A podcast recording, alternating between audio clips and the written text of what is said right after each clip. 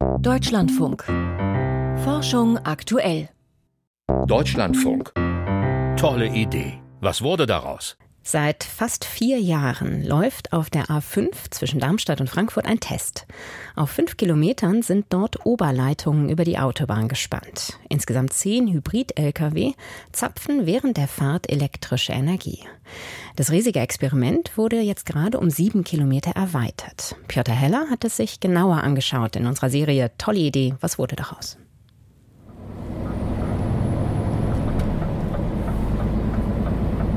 Thomas Schmieder, Lkw-Fahrer, lenkt einen 40-Tonner über die A5 Richtung Frankfurt.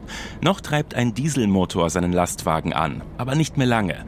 Über der rechten Spur ist schon die Oberleitung zu sehen. Die Strecke geht jetzt los.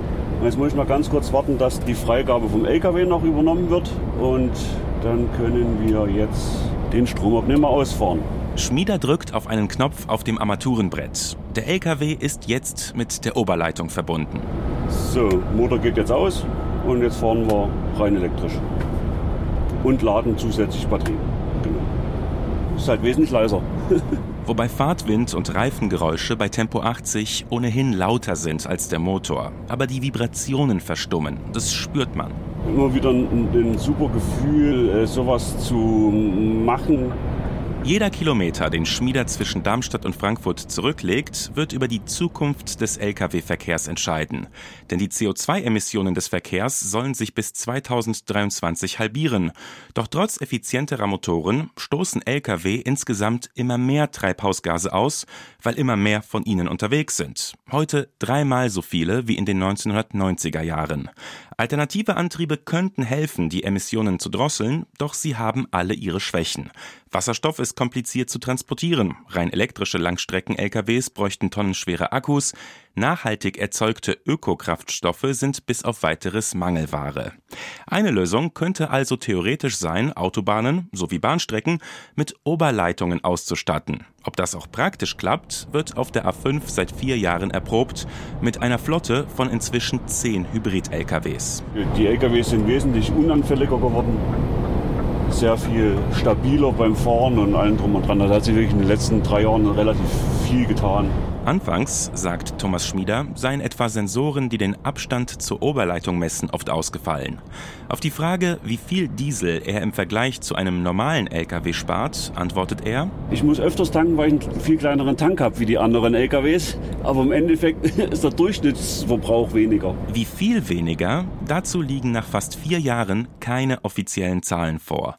Die TU Darmstadt, die das Projekt begleitet, will sie dieses Jahr veröffentlichen und vorher möchten die Experten nicht nichts verraten. Scania, der schwedische Hersteller der Lkw, schätzt vorab, dass seine Lastwagen der neuesten Generation dank der Oberleitung im besten Fall 40 Prozent weniger Diesel verbrauchen würden. Sie würden dann circa 18 anstatt 30 Liter auf 100 Kilometer verbrennen. In Treibhausgasemissionen ausgedrückt hieße das, der Lkw würde auf diesen 100 Kilometern 37 Kilogramm weniger CO2 ausstoßen als einer, der ohne Oberleitung unterwegs ist. Doch die offiziellen Messungen stehen noch aus. Auch die Frage, wie die Anlage den Verkehr beeinflusst, wurde noch nicht abschließend beantwortet. Achim Reuswig von der Autobahngesellschaft des Bundes verrät zumindest so viel. Der Betrieb verlief wirklich absolut reibungslos. Und das nicht nur im Normalzustand sozusagen, sondern gerade auch unter Bedingungen, dass mal ein Unfall passiert im Bereich der Anlage. Auch das gehört zum Praxistest. Wir hatten verschiedene Unfallereignisse, in denen die Abläufe mit den Einsatzkräften sehr gut funktioniert haben. Wer wen informieren muss, damit rechtzeitig, bevor Einsatzkräfte vor Ort sind, zum Beispiel die Anlage gesichert ist, stromlos geschaltet, geerdet ist, ne, dass nichts passiert. Um eine breitere Basis für die Entscheidungen zur Zukunft der Technologie zu bekommen, wurde sie jetzt um sieben Kilometer in Richtung Darmstadt ausgebaut. Es gibt äh, einzelne Fragen, für die man eine längere Teststrecke braucht. Zum Beispiel nochmal das veränderte Ladeverhalten auf längeren Teststrecken. Auch wenn ich mal von der baulichen Seite her betrachte, gab es noch Dinge. Beispielsweise wird im Zuge der Verlängerung jetzt ähm, durch eine Anschlussstelle hindurch gebaut. Da hat man also Brückenbauwerke im Weg, man hat Rampen an der Seite. Es ist äh, von den Räumlichkeiten her nicht so einfach. 12 Millionen Euro soll die Verlängerung der Oberleitung kosten, zusätzlich zu den 13 Millionen der ursprünglichen Teststrecke. Es geht ja darum, eine wesentliche Veränderung herbeizuführen, wie zukünftig Energie in die Fahrzeuge kommt.